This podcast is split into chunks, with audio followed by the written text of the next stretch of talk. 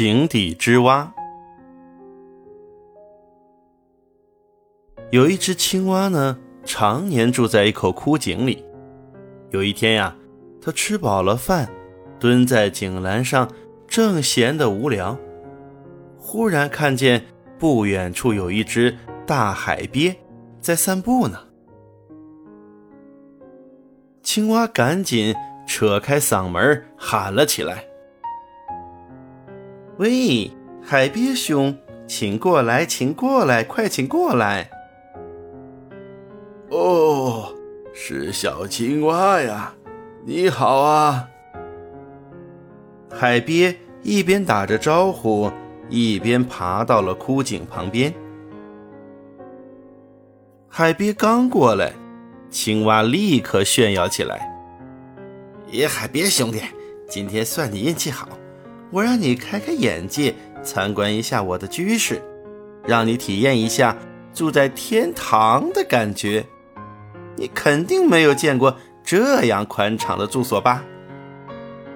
海鳖探头啊，往井里一看，只见浅浅的井底呢，积了一滩长满绿苔的污水，还闻到一股扑鼻的臭味。海鳖皱了皱眉头。赶紧缩了回了脑袋。青蛙呢，根本没有注意到海鳖的表情，挺着胸脯继续吹嘘着：“哎，住在这儿啊，我舒服极了。傍晚还可以跳到井栏上乘凉，深夜可以钻到井壁的石头空里睡觉呢。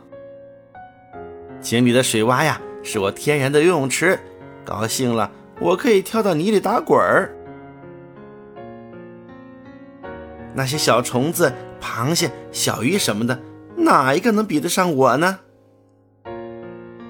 青蛙越说越得意。瞧，这一坑水，这一口井，都属于我一个人所有，我爱怎么样就怎么样。这样的乐趣可以算到顶了吧？海鳖兄，你不想进去参观一下吗？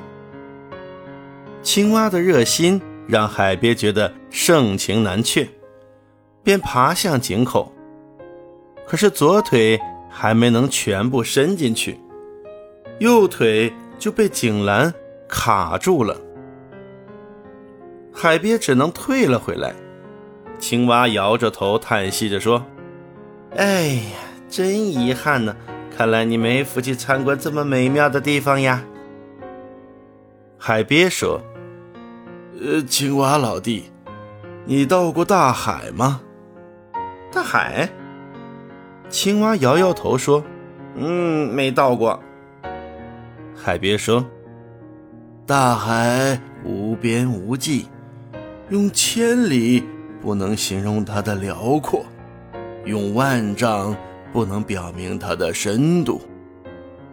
传说四千多年以前，大禹治水的时候，十年九涝，海水。”没有加深。海鳖想了想，又说：“记得商汤的时代，八年中倒有七年是干旱的，地都干裂了，海水也没见减少。”海龟看看静静的听着的小青蛙，问：“青蛙老弟。”我就生活在大海中，你看，比你这一眼枯井、一坑浅水来，哪个天地更开阔，哪个乐趣更大呢？青蛙听傻了，鼓着眼睛，半天合不拢嘴。